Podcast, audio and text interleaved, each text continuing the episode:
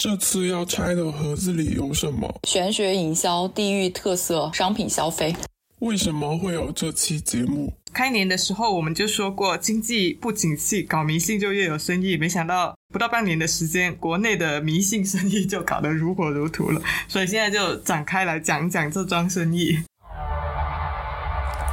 我是 Sharon，我是 Dancy。你现在收听的是。拆盒子，Watch outside，Watch outside。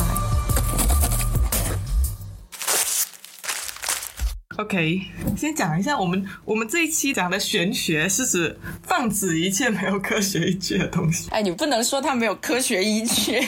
这样会得罪人。我们的玄学是比较放的，反正就不是所谓的原教旨主义的玄学。对，这是广义上的玄学。然后玄学今年在国内特别的热门，也是大家有目共睹的一件事情吧。对，就从去年年底一直到现在开始，各种各样和玄学相关的话题和营销也都越来越多。呃，最有名的一句话就是在上班和上学之间，我选择上香。然后那个年底的时候，寺庙这种景区也是呃，对它关注度是明显上升的。对，寺庙热也是一个很热门的话题。然后还有就是年轻人现在很流行盘串，这个其实也是玄学衍生出来的。对，还有就是周末出家、各种买彩票之类的行为，都可以归入玄学里面。而今年买彩票还没挺热门的。哦，我之前去看电影的时候，电影院下面一层有那种自助买体育彩票还是什么的机器，全部都围满了人。啊，对啊，就是今年这个感知特别明显。数据也有显示，就是今年上半年，就是一到四月份，它累计的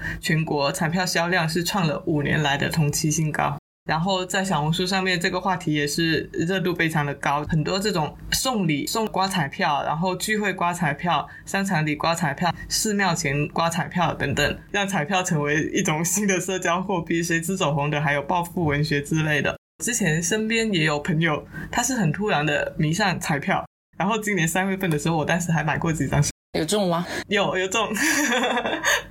不知道中了二十块还是四十块，忘了。我有朋友去市集摆摊玩的时候，给达到一定消费金额的顾客送的礼品也是刮刮乐。对，就送刮刮乐。他们说刮的时候很上瘾，是还挺上瘾的。然后还有就是最近在小红书上面有这种推文，说什么热门潜力行业都是玄学疗愈相关的，什么塔罗啦、颂钵啦之类的这种东西，也和心理学也相关了。对，就是我们可以聊一下这种。现象背后的一个心理驱动，像你刚刚说的疗愈，可能是一个很重要的原因，就是作为大家释放焦虑的一个出口。就这一点，其实在玄学服务行业的感知应该还是比较明显的，因为很多占卜师还有算命师，他们有时候也要承担一部分的心理咨询工作。就有一些占卜店，他们会反映有一些顾客，他可能每隔几天就去店里，然后不时的抱怨自己不顺的生活，可能一坐就是三个小时。那些占卜师也没什么辙，就只能有一搭没一搭的安慰他，然后长期接收人们的一个负面消息。其实这些占卜师他们也表示自己压力很大，需要大量的靠健身减压，然后喝酒消愁之类的。这也很正常，不是每一个心理咨询师他们都会有自己的一个，就他们也需要定期的去做心理咨询，因为就是长期接收负能量，对于大家的心情影响还是有的。但其实玄学它虽然我们今年好像看起来它非常的热门，但它其实从来都不是一个所谓的新趋势。它在普通的大众之间一直都很稳健啊，就是像算命、看八字、葬礼上的仪式，还有各地我们全国各地一些著名寺庙香火从来都是很旺盛的嘛。然后我觉得它起码在我国吧，一方面的原因是因为大家对于未知事物的一种好奇心的驱动。比如说鬼故事，它经久不衰，特别受欢迎，也是这一个原因。比如音频市场卖的最好的那一种付费音频，从来都是那种鬼故事。对我反正还蛮喜欢看的。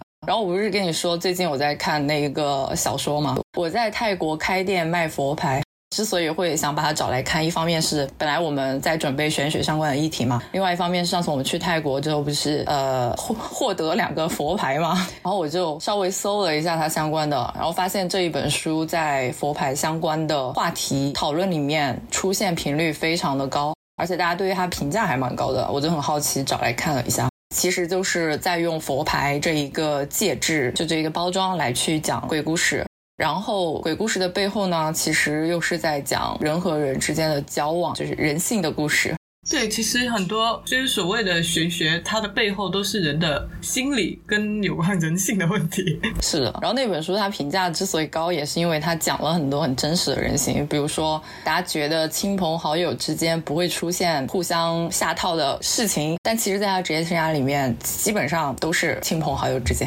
但就在鬼故事这个层面，人性是一方面，另外一个就是人的心理抚慰。就之前有一部日剧叫《Going My Home》，在一个年轻人越越来越少的一个村庄里，大家去织寻找库纳的一个活动，大人带领小孩就聚集起来走进森林，因为库纳它其实是呃日本古书记载的一种小矮人，就传说是普遍分布在日本，可以帮助人类跟死去的人对话。虽然大家都知道库纳根本不存在，但是通过这一个活动，在世的人跟死去的人之间产生的一个精神连接，人们有机会走进大自然，然后很多心结都是在对话之中去溶解的。就是我觉得很多影视剧也是会借用玄学这个外壳写的一些故事，就是对于人的一个心理抚慰的作用。就玄学和鬼故事在大部分时间都是一个包装吧。呃，还有一个就是大众为什么那么喜欢玄学相关的东西？我觉得在中国还有一方面，就是因为我们国家其实大部分人没有一个固定的宗教信仰嘛。对。但是大家总要指望点什么来获得慰藉，所以可能信仰财神的人会比较多。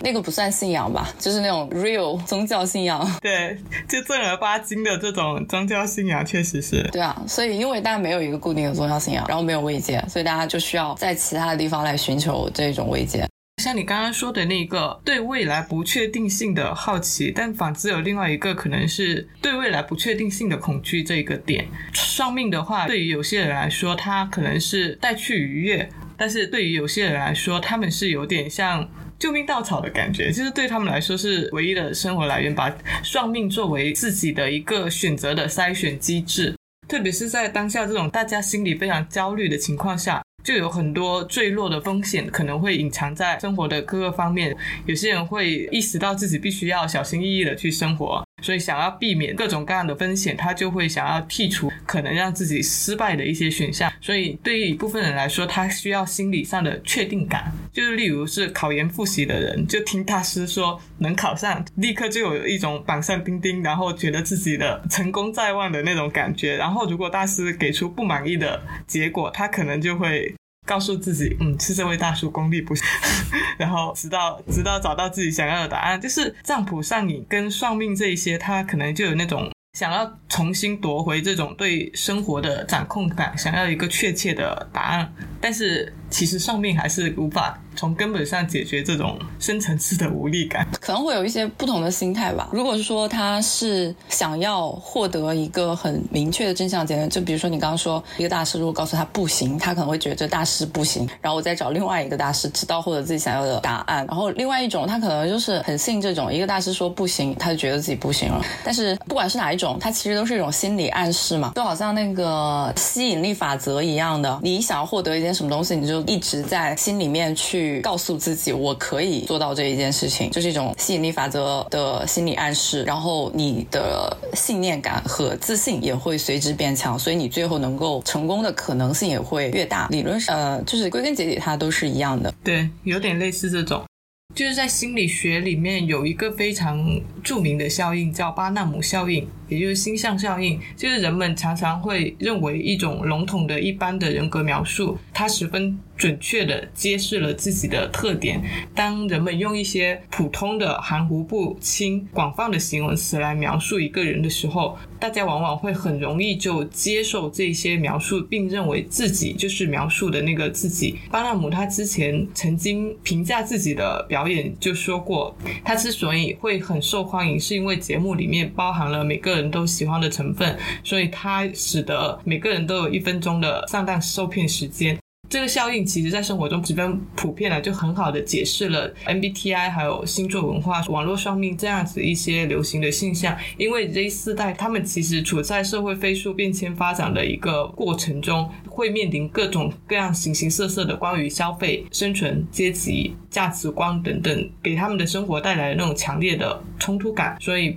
巴纳姆效应它就很好的解释了为什么有些人在请教这样一些星座博学、运势博主之后，他们都会会认为他说的很准。就事实上，每个博主他们可能说的都是一些差不多的笼统的一般性的概括描述，但是在这样子的一些描述之下，每个人都觉得他说的就是自己，就是因为求助的这样一些人，他可能本身就会有一些非常容易受到暗示的一些特点。对很多不信玄学这一套的人，现在在社交媒体上去反驳的时候，一般也是用这一个解释。然后其实这个也是一般骗子用的一个基础理论，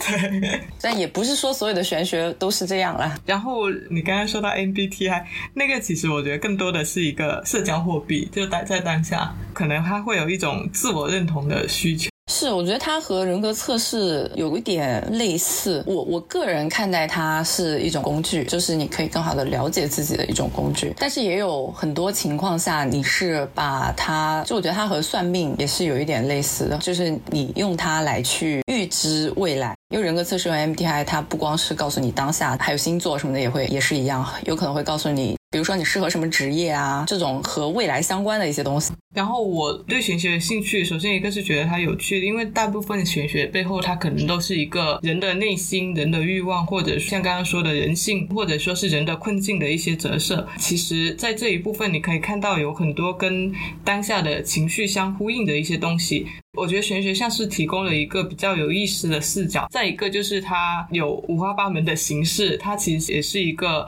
人类想象力跟创造力的一个体现。你可以经常在里面看到一些来自民间的很原始的有生命的东西在里面。再有就是刚刚说的社交作用，但这一个的话，我觉得印象比较深刻的反而是之前讲鬼故事的这样子一个社交场所。就学生时代的时候讲鬼故事这种场所，往往是在那种学校刮台风天，然后。暴雨停电的时候，就它是一个讲鬼故事非常有意思的社交场所，从那里听到了很多很有趣的故事。嗯，是的，原始社交热门活动之一，互相讲鬼故事。Anyway，我觉得反正寺庙它今年在年轻年轻人当中流行开来，也也就是我们之前说的年轻人对于疗愈需要的一个新的方式或者新的嗯 approach 吧。但是其实年轻人对于治愈疗愈的需求就从来没变过。像二零一八年就已经出现佛系这种词了嘛，然后二零二一年是躺平，二零二二年是摆烂，只不过到了今年就变成了上香，但它底层需求都是一样的。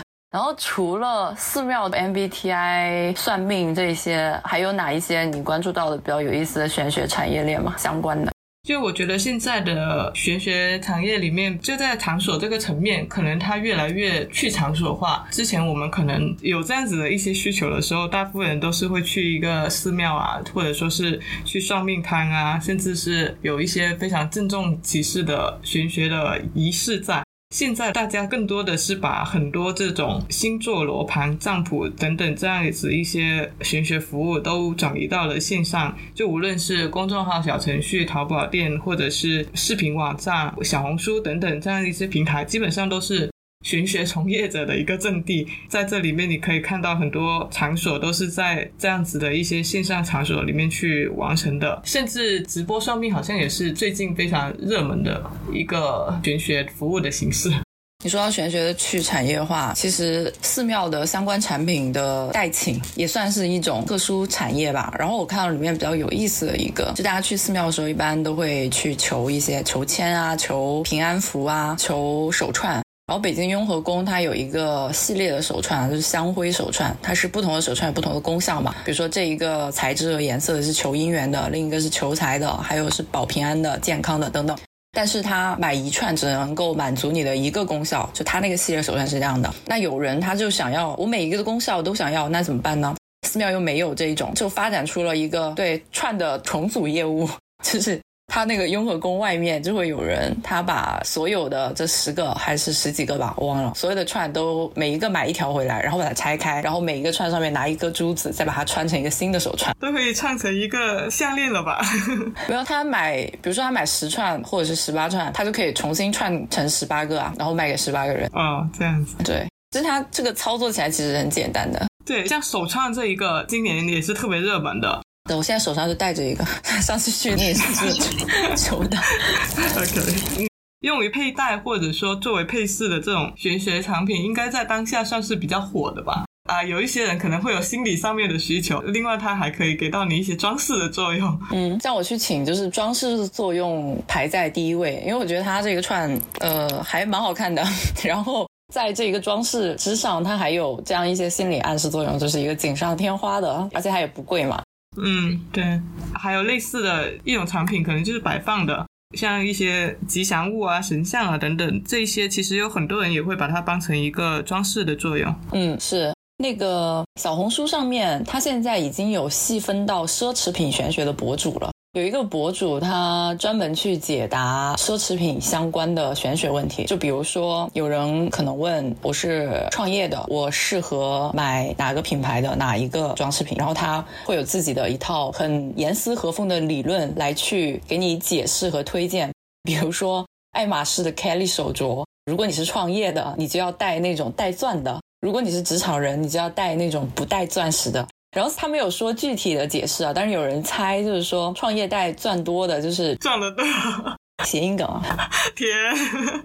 对，就跟广东人带那个劳力士有金有钻的是最好的，因为有进有赚嘛。然后职场人要带那种钻少的，是因为你在职场上面要低调一点，这样才能够让自己就是怎么说，呃，人脉更加好一点。你如果太高调、太炫富的话，别人会对你有一些议论啊什么的。你这样子一解释呢，好像又有点道理哈。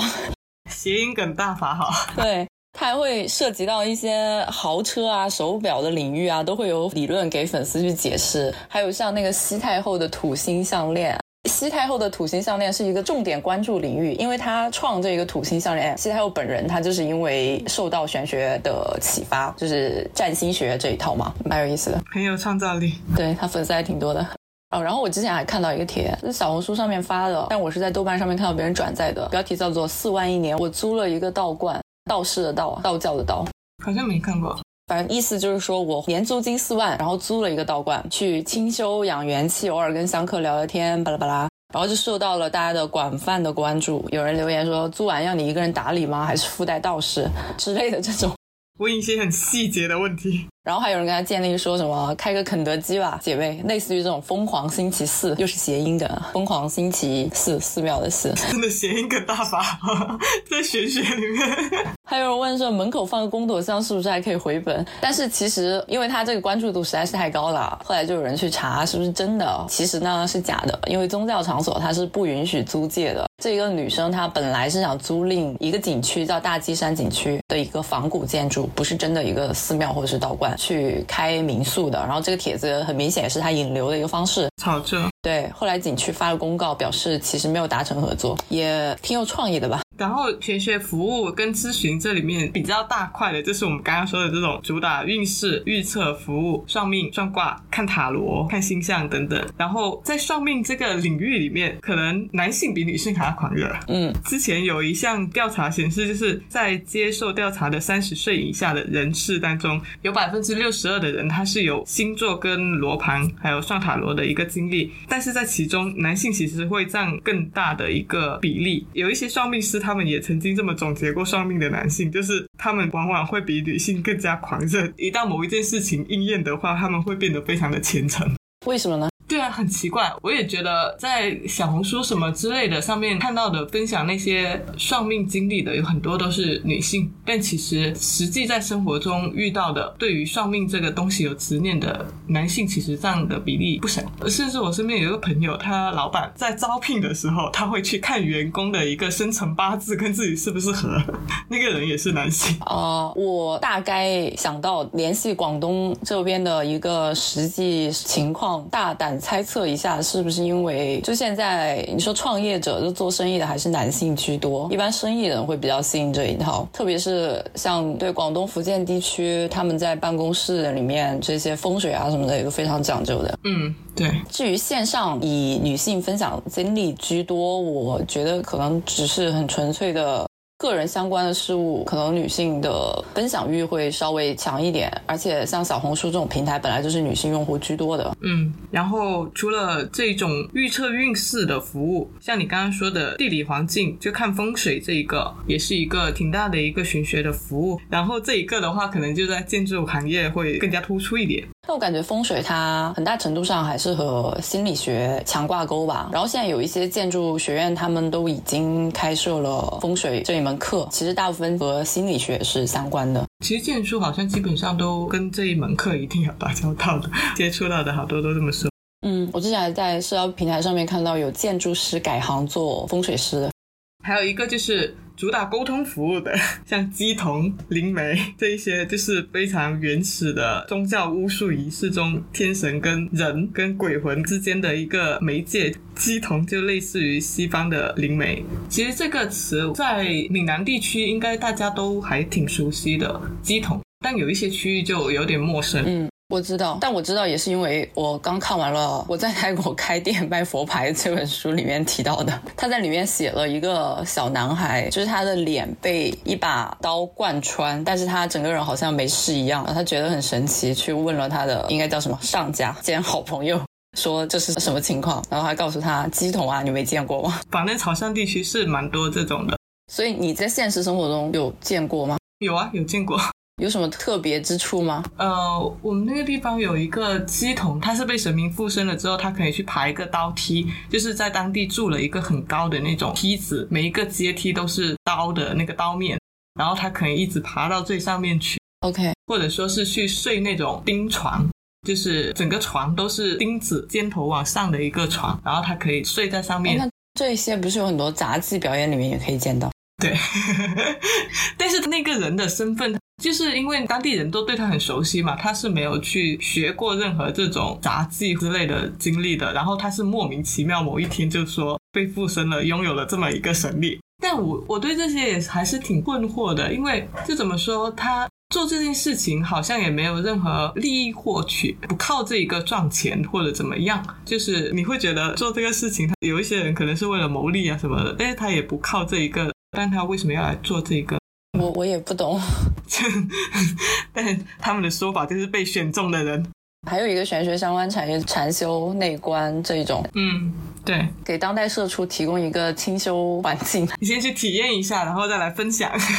对我们这期播客发的时候，我可能就是在体验这一个吧。然后这次是去泰国清迈去体验的，但其实嗯，各地寺庙还有一些内观中心，很多地方都有提供啊。详细的体验完了之后再讲吧。反正我我现在是以一种纯粹好奇加想找个清静的地方的心态去体验的。在此之前，对他没有任何深度了解。嗯，对，但你可以讲一下，就是这种清修的地方，在国内，呃，现在是不是也有这样一些东西？然后为什么会选择国外之类的？对，国内很多寺庙呢，其实也都提供各种各样的这种，先暂且把它概括为清修的这种项目或者是课程吧。然后它有很多种不同的流派嘛，但是很详细的理论知识呢，我还没有研究过。那我之所以选择去清迈，原因很简单，就是因为受一个朋友的邀请要出去玩，然后选择了清迈这个地方。那我。正好也一直想去体验禅修，顺路顺路，所以就去。第二个是泰国，它本身佛教文化非常的盛行嘛，所以在清迈找到一家可以进行这种内观禅修的地方也非常的容易。哦，然后我去的这一家不是那种特别严格的。你去这种项目的话，不同的寺庙或者是不同的内观中心，它的规定会不一样。特别严格的那一种呢，是交手机，对，交手机，全程禁语，你不能和你的同学和老师可以，不能和你的同学有任何的交流和互动。就眼神接触也算伊人炼狱，对伊人地狱，但对于我来说，我觉得还行吧。但到到底行不行，要体验完之后再说。我去这个还好了，他不用收手机，然后相对也会比较自由，因为我觉得一开始不要太为难自己。OK，现在的国内玄学营销就是搞得如火如荼，那我们可以来聊一下其他地方的玄学特色，然后提供一些别的思路或参考。就因为我刚刚讲到寺庙文化嘛，日本在这一个层面，我觉得是做了很多花样出来的，就可以做一下参考。嗯，首先一个是寺庙自身的一些东西的整合，姑且把它归类为产品层面的。像之前我们讲过的吉祥物达摩不倒翁，它其实是有各种不同的颜色，然后不同的颜色的达摩也有不同的意义。红色主打是一个转运驱邪，然后还有金色是财富啊之类的这样一些不同的代表色。然后它的人脸除了我们之前说过的传统的达摩之外，其实近来也有很多人顺应潮流趋势去制作出很多卡通人物或者说是以动物为造型的达摩，它其实越来越像一个潮玩。嗯，是已经有达摩形象的潮玩了。对。然后印象比较深刻的还有另外一个，就是福建道和大社的狐狸，那个狐狸形象也是在日本比较火的。狐狸雕像在日本是非常常见的，这些石像被称为道和狐狸。据说有超过三万间的神社都有这种石像，然后比较出名的就是福建道和大社的狐狸。就狐狸，它其实是被称为那个神明道合的使者，所以在这个神社范围之内的狐狸就特别多。可能你一下火车，就会有一只叼着麦穗的狐狸出来迎客，然后在商门处高居的石台上，可能就是两只围着红围脖的、很机警的看着你的狐狸。再往下走，又会出现著名的千本鸟居，就每一段都会出现一对狐狸，它们有一些可能就含着玉、含着钥匙、含着卷轴。含着这些东西会有不同的含义，就是卷轴可能代表智慧，然后玉可能是象征着这一个神社的一个灵德，稻穗可能就是五谷之神那样子的一个象征。嗯，这些狐狸虽然石雕是黑色的，但是因为它的设定是跟神明一样，不能被人类的肉眼所见，所以大家基本上都会叫它白狐。这也是为什么它在里面有很多那种绘马跟玉手，它都是一个白狐的形象。还有一个就是白狐狸的面具，这个也是在很多庆典的时候可以看到，就是各种五颜六色的面具摊位，然后里面一定会有白狐狸面具。它除了装饰的作用，也有祈求繁荣之意。反正就是这样子的一些产品，它们基本上都随处可见。其实日本的寺庙和动物的关系也非常的强，除了狐狸之外，它还有很多其他的，像猴、蛇，还有牛啊、犬之类的。因为动物它可能被解释为一个守护神，不同地区它的守护神会不一样。然后我觉得除了狐狸之外，日本最突出的一个动物就是猫，像招财猫，它的起源地就是日本的寺庙嘛。嗯，还有专门供猫的一些神社。对，然后还有一些就是 base 在猫寺庙上面延展开来的，但是它不是真正的寺。它算是一个博物馆吧，或是一个景点。就京都，它有一个猫猫寺庙，还挺有名的。它就是一个猫猫拟人化的寺庙风格的博物馆，然后是一个那种百多年的民居改造而成的。它的概念就很简单，里面的佛像和住持什么的都是猫，而不是人。然后里面有很多猫主题的布置、雕像、周边，然后其他所有的环节，比如说求签啊什么的，都跟普通的寺庙一样，算是一个反向营销的案例，有点类似这种。对，而且我觉得猫在这种玄学文化里面，其实存在感还蛮强的。就是说到一些所谓有灵气的动物，然后猫应该都是排在比较靠前的。然后其实除了日本以及京都这一个猫猫寺，在其他的地方也有很多猫主题的寺庙。泰国就有一个寺，它是每一个僧人都有自己的猫，然后他和猫一起修行，因为他们这里的僧人他相信猫是九头佛的化身，会比人类更加懂得如何的参禅悟道。然后四川绵阳，它也有一个叫做檀猫寺，但它不是一个很宏大的寺庙，它就只是路边一个小亭子。它供奉的是一个护法猫，说是为了吓走老虎而建造的。嗯，但是呢，因为猫近几年也非常受大家的欢迎嘛，就是养猫的趋势比养狗的趋势已经更明显了。所以有很多情况下呢，寺庙里的猫已经成为了一种营销手段，而不是就是与生俱来的。对，很多去猫神社之类的这样一些地方，大家都会关注到那些猫的状态，对，是不是被当成一个产品在里面接客？对，在营业。嗯，成都有一个财神祖庙是因为猫出名，但我看到说里面猫就说状态都挺差的，就有被迫接客的感觉。嗯，就它跟当下的一些猫猫咖啡馆啊，还有很多以猫为主题的一些营销空间，都其实是有点一脉相承的东西。然后再说回日本的一些寺庙上面的玄学产品，除了这样一种，它很明显的打造某一个动物 icon 作为自己寺庙的重点，然后去进行一下。其实日本它的寺庙还有很多的可玩性，就是大家去到日本的神社，有些人会去收集一些朱印。朱印这个东西，它其实是日本神社跟寺庙他们授予的一种参拜证明，就有点类似大家去集章的感觉，打卡。对，你满足了大家打卡的这个需求。几乎所有的日本寺社，它都会提供这种书写朱印的服务。大家可以带着自己的朱印杖，然后去，就是让这些僧侣或者请神官去帮自己写，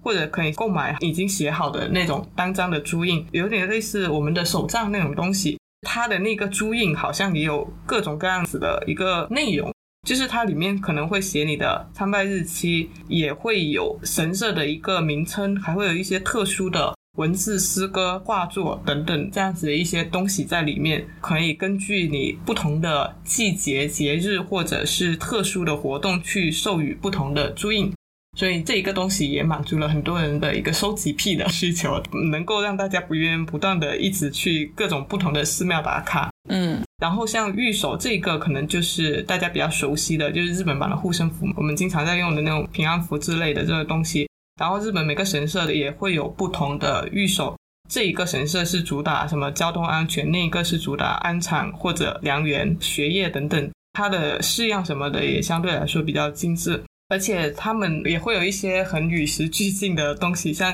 长野县上光市里面有一台自动贩卖御守的自动贩卖机，就是会提供这样子的一些服务。其实日本的御守，它只是平安符或者护身符的另外一种叫法，但本质上都是一个东西。但是日本寺庙的御守，它这个叫法现在太有名了，导致中国的寺庙也都开始叫御守。是的，变成了一种文化入侵，就我觉得很迷。明明都是护身符，然后现在有很多商家为了吸引更多的人去购买，就反而会用上御守这样一些字眼。对啊，就寺庙他们自己的商店，也就是标签也就写御守。所以就是他们的这种寺庙营销的文化非常的浓厚强大。对，还有就是绘马，绘马比较多的是挂在日本神社里面，专门用来祈愿或者还愿，带有一些绘画的木牌，这样一些小的这种产品，其实在日本的寺庙里面是非常多的。嗯，哦，然后就作为寺庙之身，它还有自己的一些佛系文化的输出，像我们非常常见的日本寺庙公告栏的一些文案之外。他们还有一些寺庙会发行自己的一个报纸，位于京都的清水寺，他就发行了自己的报纸，他会展示清水寺的一些历史，还有寺庙自身的一些有特色的地方，非常有意思的去建立自己的寺庙形象。整体来说，日本本来就是营销很强，然后也很有创意的一个国家，这一个能力连寺庙也发挥的很好。所以，就寺庙这一个点，它还有一些非常有意思的，在于它的营销层面，就是它会进行很多其他领域的跨界，面向世俗去展示自己的这样一些玄学的活动。例如像诵经 Live，它就是邀请不同的音乐人，然后通过一些编曲，让年轻人更容易接受，不会听着听着就睡着的那一种，还有 DJ 表演之类的。包括像现在很火的和尚组 band 队，在国内很火的就是药师四框帮。之前他的广州演唱会不是被取消，貌似还引发了一波舆论嘛。嗯，日本像这样子的乐队还有很多，像东京四谷一个和尚酒吧，它也是靠着这样子的一些活动就挺赚眼球的。然后他们的寺庙不仅是这种 band 队，他还会举办一些相亲联谊的一些。活动帮助一些情侣去交往甚至结婚，包括像开咖啡店这样子的一些点，就开咖啡店在国内现在是刚火起来，但其实在日本已经有很多了。你刚说到他们帮大家相亲这一个，我想起日本之前不是有一个很火的电视剧吗？朝九晚五，帅气和尚爱上我这个日剧，就是他们的娱乐产业也可以覆盖到。对他们的和尚很世俗化，因为他们的和尚没什么禁忌，所以可以举办很多这样子的一些世俗活动。然后刚刚说的跨界还有一些点，就是他可以去举办一些动漫粉丝见面会，就因为有很多动漫动画，它其实拍摄的那些地点就是在日本的一些神社里面去拍摄的嘛。像之前有一部叫《有顶天家族》，它的背景设定就是在东京的下鸭神社背后的一片古老树林里面。那个地方就是作品中的狸猫的家，所以他们之前是在那里举办过一次动漫粉丝见面会，就现场出现了两百多个身穿黄色披肩、把自己打扮成黄色毛绒狸猫的人，在神社面前去参拜，就是有这样子的一些活动，也是可以在寺庙周围去举办的。嗯，就整体来说，他们不管是寺庙本身还是修行者，规矩没有中国的这么多。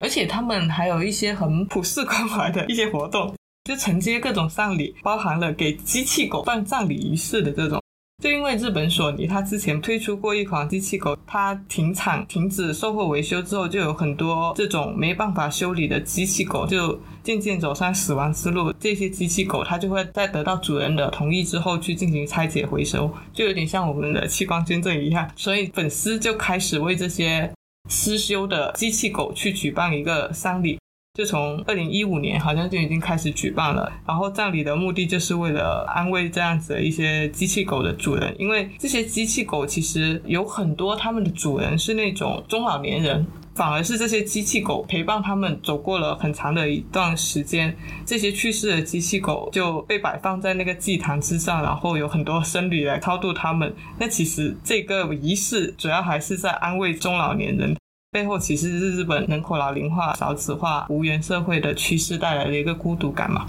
这样子一些看似有生命的机器，它成了一个陪伴品或者替代品。日本的寺庙是去帮他们以这样子的一个仪式去抚慰这一些老人。就表面上他在度的是那些机器狗，实际上他在度的是这些老人。对。然后说说起这么多关于日本它的寺庙怎么去做一些跨界，那其实它背后有很多日本玄学自身的特点，像刚刚说的，他们的动物会非常的凸显，背后可能有一个特点是日本的玄学，它是可以将万事万物都神格化的。之前有一本书叫《神好多的日本》，是一个教授他从汉字的角度出发来，呃，用这本书来考据日本的八百万神明诞生的一个秘密。他说，日本之所以有神明信仰如此稳固的一个神话体系，主要是因为它本土有非常悠久的一个神道教，然后神道教是属于放灵多神信仰，所以它祭拜的神就不仅仅是我们所谓的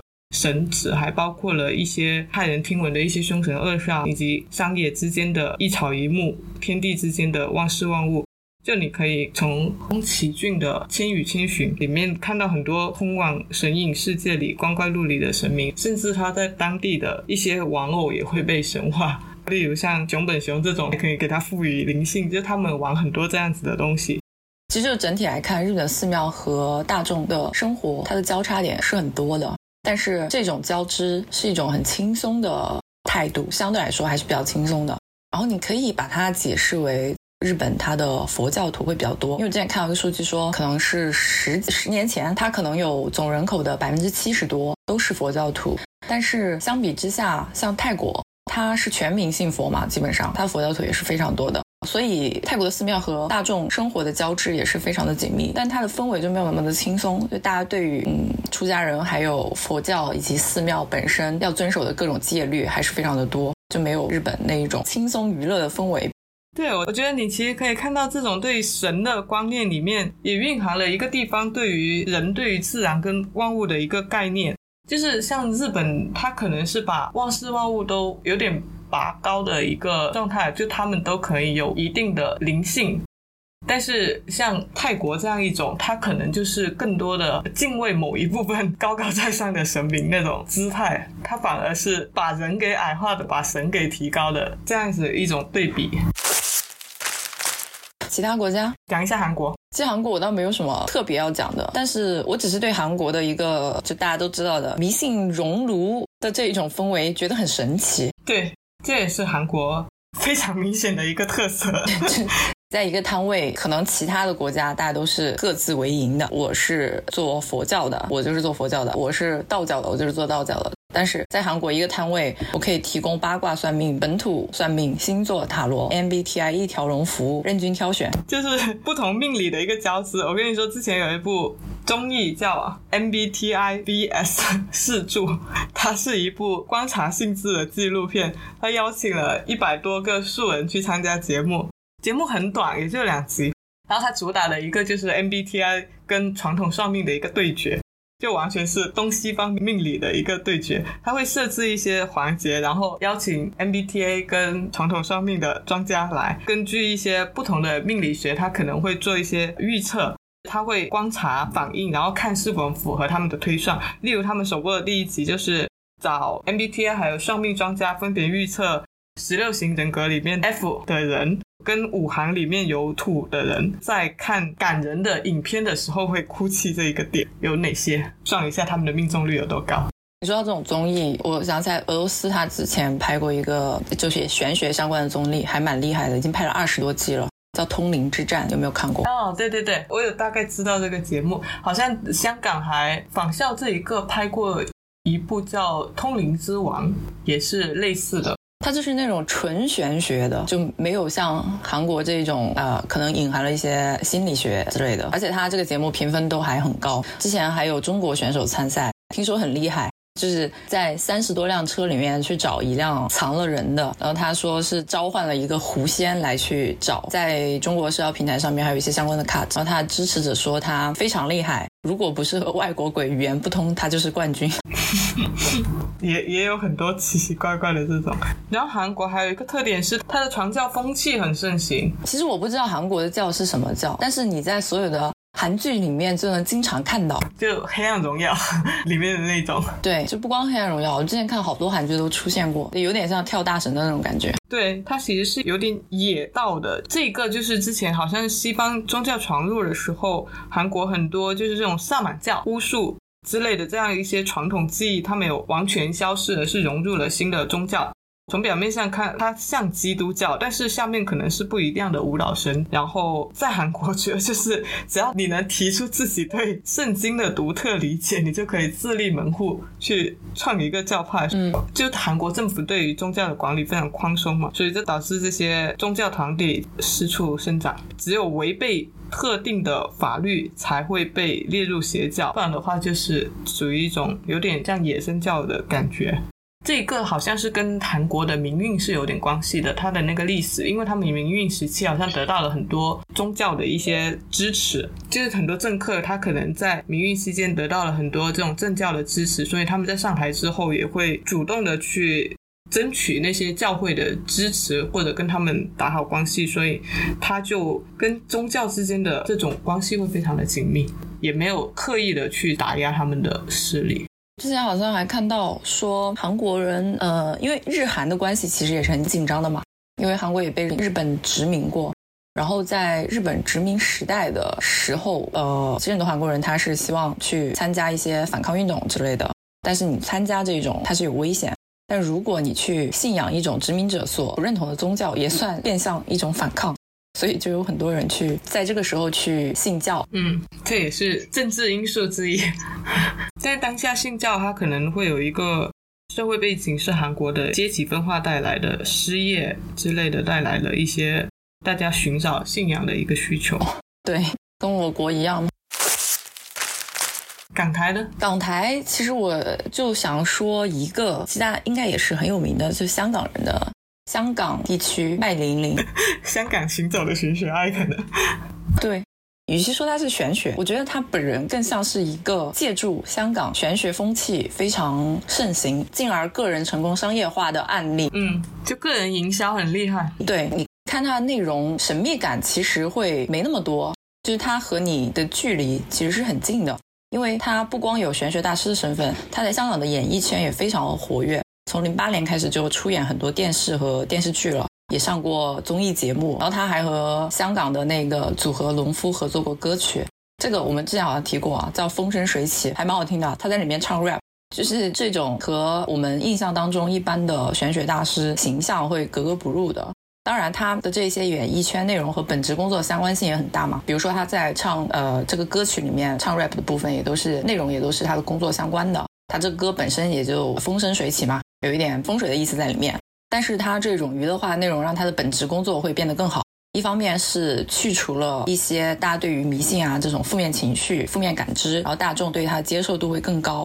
另外一方面就是极大的提高了他的知名度。而且香港的命理玄学大师其实基本上都是以男性为主嘛。他就很好的利用了自己的性别差异，比如说亲和力，你看到他出现在公共场合的时候，都是保持一个非常有状态的这种微笑，就笑容满面的，让你感觉亲和力很高。然后他在出现在公共场合的时候，全部都是会穿颜色很鲜艳的那种半裙套装，嗯，鲜艳的红色套装，对，就已经成为他一个标志性装扮了。所以我觉得他在个人品牌的营销上面整体很成功，也是一个挺代表性的案例吧。对，就香港这个地方其实也还挺魔幻的，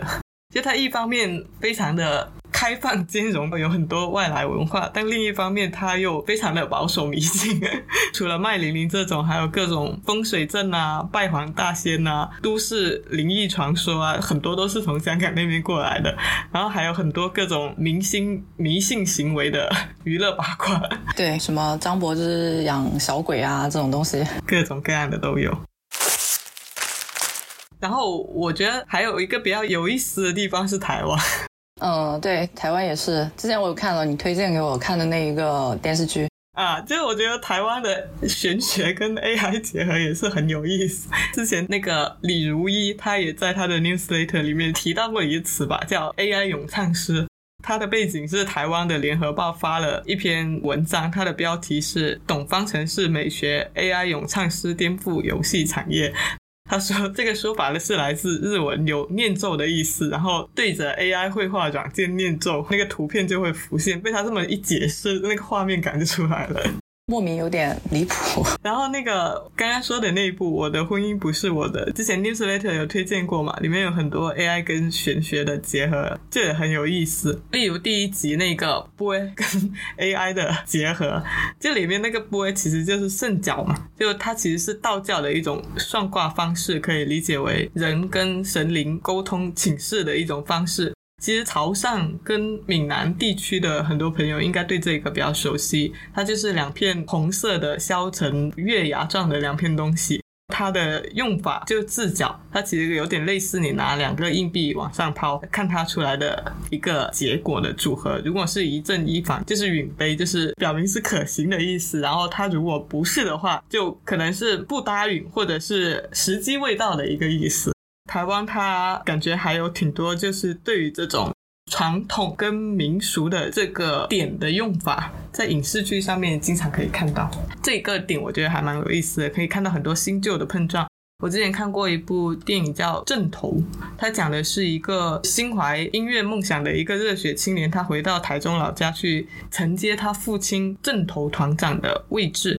正头其实它是一种闽南民俗技艺，它也是跟这种玄学有点相关，就是用于乡土祭祀的那一个环节。它在本来那些非常一本正经的正头表演里面加入了一些时尚的元素，还有就是他让那个神明三太子走下神坛，然后跟着他们去风吹日晒、跋山涉水进行环岛活动。那一个行动最后引发了电台的关注，让他们这一个正头在当地非常出名。就这个看起来还蛮摇滚的。他不是把传统奉热神明，而是把它跟当下的人真正的连接起来。然后还有一部叫《花甲少年转大人》，他讲的是一个台北念大学的年轻人，他回到台南老家去当鸡童的故事。还有村里来了个暴走女外科，里面也是有，就是村子里的人们生病了，然后去找神明的这种行为，跟医院的存在做了一个很有意思的对照组。这一部我看过，这一部的评价还蛮高的。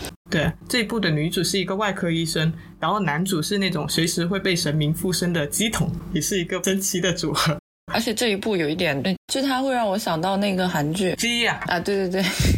让我 想到鸡，传这个点很类似，但是他的画风还蛮不一样的。刚开始的画风还蛮神经质的，然后他做手术的那个画面也是比较实诚，嗯，比较接地气，整个剧。然后台湾还有一些很奇 奇怪怪的迷信的点，像零食迷信。什么？哪个零哪个食啊？零食吃的零食。哦，snack。之前公路商店他发了一篇文章，就是讲过这样一种很迷的台湾迷信行为。那个零食叫乖乖，你有没有听过？他在台湾是被追崇到跟妈祖、观世音、三太子同样地位的一个零食产品。就据说没有乖乖保佑，台湾一半的机器都得瘫痪。哦，知道了，是那个 IT 的那个啊，对对对，就是所以影视圈他们开机之前会拜拜他，以求降服片场最野的机器，然后各种警局、工厂、医院、公司，只要有机器的地方都会奉上这包临时牙针。我还看到在维基百科上面有一个专门的词条叫“乖乖文化”，就是讲机器设备旁边摆放乖乖是台湾的一项文化寓意，摆放乖乖就能使设备乖乖运作。然后你知道这个说法是怎么来的吗？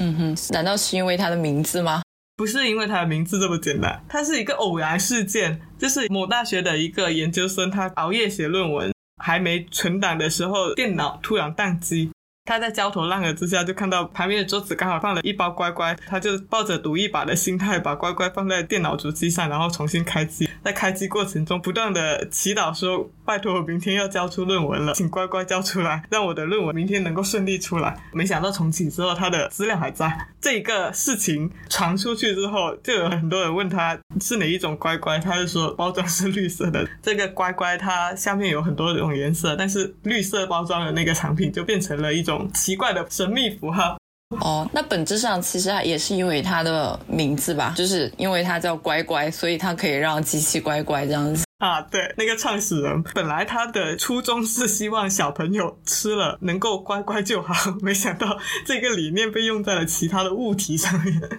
我刚刚看了一下，还有衍生的什么把卫生巾摆上机器和神桌的，就因为这个牌子翻他们本土翻译叫靠得住。所以产品的名字很重要，可以有一些奇怪的魔法出现。呃，一种借助大家对于玄学的迷信进行营销，有种莫名其妙的魔法加持。最后讲一个整个欧洲地区的吧，讲讲的是欧洲的占星学。然后我想讲的是，它某种意义上是一个比较严肃的课题，而不仅仅是简单的归为迷信和玄学。有很多学校，它会提供和占星相关的课程，是正经提供学位证书的那一种，而且据说学业还挺严格的，大部分是以三年的课程为主，大部分对标的是硕士学位。当然，也有一些它不是提供学位，就是 degree，有一些是 certificate 或者是 diploma 的那一种。然后知名的有几家，一家叫伦敦占星学院，你看名字就知道他们专门研究这一方面的，还有开普勒学院。新加坡有一个塔罗星座艺术学院，而且这一家还是秘密授课的那种形式。然后在一些综合性的大学，它也有，比如说加州整合学院，它不是那种传统的占星学院，但是因为它有很多心理学的相关课程，其中一个项目，它的课程里面就会包括占星学。英国威尔士三圣伊大卫大学，它有一个文化天文和占星学的硕士项目。而且这个项目是线上课程，学费一万英镑。如果你想上的话，也是可以去上的。我看了一下它的课程设置，感觉还蛮有意思的。虽然我对这个完全不了解啊，就比如说文化天文学与占星学基础、占星学历史、天空与心灵、神圣地理。所谓神圣地理，就是说有一些空间和地方，它在他们的体系下面被认为是神圣的。还有宇宙学、魔法与占卜，探索人类文化中使用天空、恒星、行星的方式。然后它有一些论文的题目也很有意思，比如说中国汉代时期易经占卜与希腊罗马时期占星术的比较研究，女性神性与新时代的关系研究，二十世纪德国占星学在多大程度上是心理学？就是看到这些题目，还蛮想看一看他们的这些研究内容到底是什么样子。嗯，就是他们会把这些就体系的当成课题去研究。但是我觉得，在中国之所以算命这个行当，好像它相对来说它的传承没有那么具有延续性。就是有这样一个原因，因为国外有很多是把它当成一个课题在研究，但是它也可以以这样一种方式给把它传授下去。但是国内的有很多算命的人，他是很吝于去把自己的一些把它说成专业能力吧之类的东西传承下去。他会觉得说我这个东西不能轻易教别人，把别人教会了，我的竞争会更大。然后他也会觉得说我需要的是找一个有缘人教。而不是只要你感兴趣都可以来学。嗯，刚刚说到那一些占星学相关，它更多的是把它当成一项学术研究在做，所以相对来说没有那么的 没有那么多规矩。中国有一些相关的，它可能还有很多的什么传男不传女啊这种东西。对，就它的传承有很多的规矩。嗯，整体来说，是对于这一个体系有一种啊，好像很讳莫如深的感觉，人为的把它包装的很神秘。嗯，把它抬得太高了，反而有点不利于它的传承。事实上，就如果你想把这个东西作为一门行当传承下来的话，它其实是比较容易断代的。嗯，对。啊，然后说到占星占卜这一些，土耳其咖啡占卜不是一个很主流的，诶，算是一个很主流的占卜方式吧。然后在广州有一家土耳其餐厅，它提供这种服务，是在番禺的天河城，限时提供免费占铺服务，就你去那边喝咖啡就可以。听说还挺准的，你可以去试一下，离你比较近。OK，那最后回来讲一下，就是最近在大搞玄学营销的，有没有看到什么有意思的营销案例？其实我觉得大部分都比较简单粗暴吧，就是直接贴热这个玄学热，很多品牌在今天上面也都蹭了一把。然后我看到比较多的呢是茶饮品牌，嗯，对，茶饮品牌是搞玄学搞得最火热的一个市场之一，就因为他们能够很轻量的去做这些东西，有很多茶饮品牌都是把它作为一套周边，嗯，然后去做一些玄学相关的产品，例如像茶就星球做了一个桃花木鱼，就买饮品送那种小木鱼。还有奈雪的茶也是做过莲奶茶，嗯，上上签贴纸，它主要是用莲花做那个作为主要的营销元素。那，喜茶、好运符，嗯，符咒之类的，还有其他一些小众品牌也有推过，好像有一个茶叶品牌叫甜拉拉，它在高考期间推了一个金榜题名桶，直接卖爆，我觉得它这个蛮聪明的。对，高考这一个也有很多品牌做玄学营销，像之前有一个是做了鸭蹄奶。就是它的那些牛奶的奶盒，好像上面是可以有押题的那个。但我整体感觉这些都主打一个好意头吧，嗯，也不能说它不好，就是我觉得就还行吧，没有觉得很好，就是贴就蹭热。对，其实就你今年可以看到大量的国内寺庙在开始做一些品牌打造的东西，然后也出现了类似慈悲这样一种比较出圈的营销吧。这一部分其实才刚刚开始，我觉得日本有很多寺庙营销的思路是可以借鉴的，但也不是说完全合适啊。因为刚刚讲了，日本有很多营销它的可行之处是建立在它把万事万物神格化这样一个基础上面的。对于国内的很多寺庙来说，它可能有水土不服这样一个点，他们法门可能不太一样吧。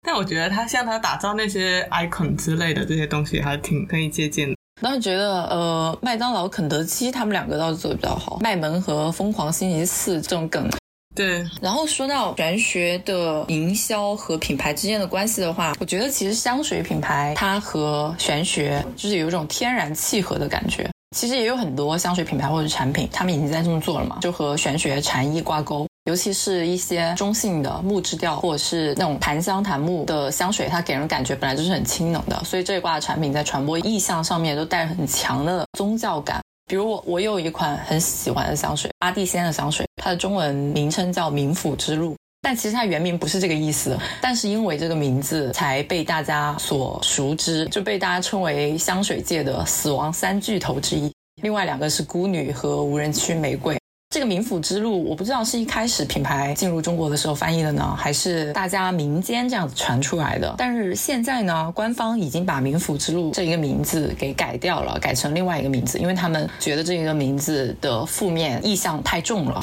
我不知道是因为传播法的规定还是怎么样啊，但本来就这个名字，我觉得从传播上来说还是一个很好的名字的。对，蛮有记忆点的。对。然后还有一个，就近两年还发展的挺好的一个国产香氛品牌，叫文献，你有听说吗？嗯，有。整体感觉就超佛的，每个地区的线下店铺名称都有这个意味。比如上海那家店就直接叫夜庙 （Dark Temple），然后它的品牌手册，品牌手册的文案风格就随便摘了一些文字，感受一下，什么人无完人，无妄之境，献礼仪式，就是非常的佛。然后它的这个做法，因为香水品牌和它有的一种天然的匹配感，所以它也很容易做的比较高级而不显做作。如果你换成另外一个品类的话，可能割裂感就会比较重。对它跟它的品牌气质跟产品个性都比较融合。然后想讲一个点，就是玄学里面其实有很大的一部分，它是建立在过去的认知的基础上，它往往是跟传统文化的绑定是颇深的。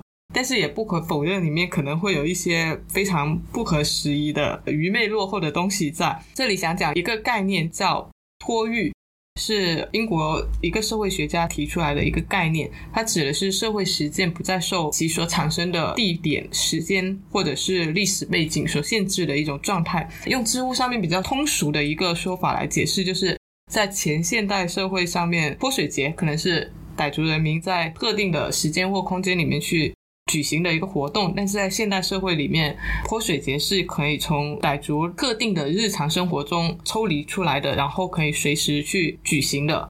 我觉得你是否可以托育跟再嵌入来划分，可能可以提供到一定的帮助，给就利用玄学进行营销的方向，就是帮助你弱化其中可能比较愚昧、落后、比较封建 残余的一些部分。例如像汕头地区，它是开始把，其实有很多地区也是这样，他们开始把游神活动这种用于祭祀的仪式变成节日文娱活动，它其实也是在完成一个托育跟再嵌入的过程。就这个过程中，它可以让很多因为玄学而进行的民间仪式以一种全新的面貌被延续下来。像潮汕的莺歌舞这一些，然后例如像当下流行的一些木鱼、电子木鱼，我觉得它也是一个托育之后的产物，它被放置在了办公室这样一些场所，发挥了另外一种心平气和的功能。我觉得玄学它有意思的地方在于它背后的一些人的心理诉求，以及它承载的一些非常地方性的原始文化。所以，无论是在以玄学作为营销噱头，还是玄学营销本身，如果能够挖掘里面的一些心理诉求跟文化内核，去结合当下的一些人和事进行再创造，也是一个挺有趣的过程。它可以让这里面的与人相关的、与文化相关的一些基因可以延续下来，然后焕发出新的生命力。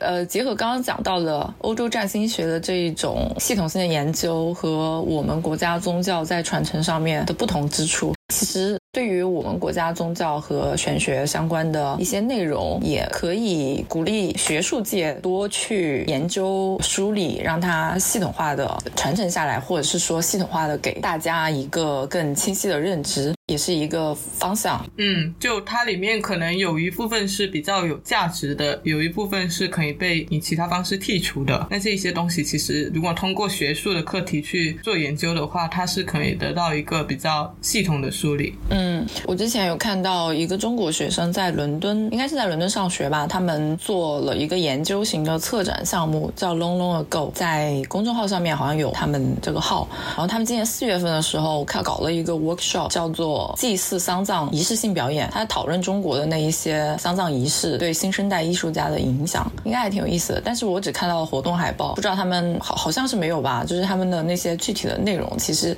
也可以发出来让大家看看一下。就类似于这种研究型的项目，应该比较有意思。对啊，就是玄学，它其实作为一种现象，还是有很多值得挖掘的地方，无论是心理层面还是文化层面。然后它还是一个挺有意思的创作素材。像你刚才说的艺术这个层面的，它可以提供一些非常独特的灵感来源，而且不同地域、不同时代的这样一些玄学碰撞融合，它可能又会产生一些全然不同的新的东西。我还蛮欣赏台湾那样一种新宇宙、天马行空的那种东西，又感觉挺生猛有力的、怪力乱神的，挺有意思的。呃，我最后说一个，就是虽然我对玄学、冥想，甚至各种鬼故事都非常感兴趣，但我确实应该不是在他们这个体系当中所标签的所谓有灵性、有佛性的这种人，因为我是从来没有 get 到过任何相关体验的，所以对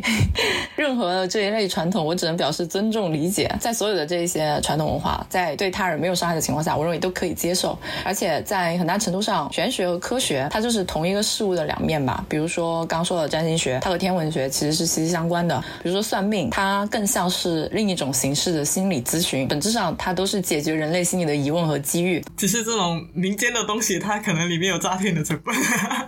对，然后不同思维方式的人，他可能会寻求不同的途径，但你最后能够化解问题都 OK。Over。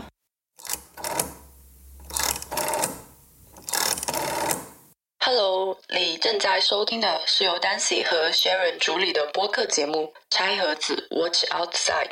如果你喜欢我们的节目，可以去苹果播客给我们好评，让更多的人听见我们的声音。也欢迎到我们的便当盒进行打赏支持。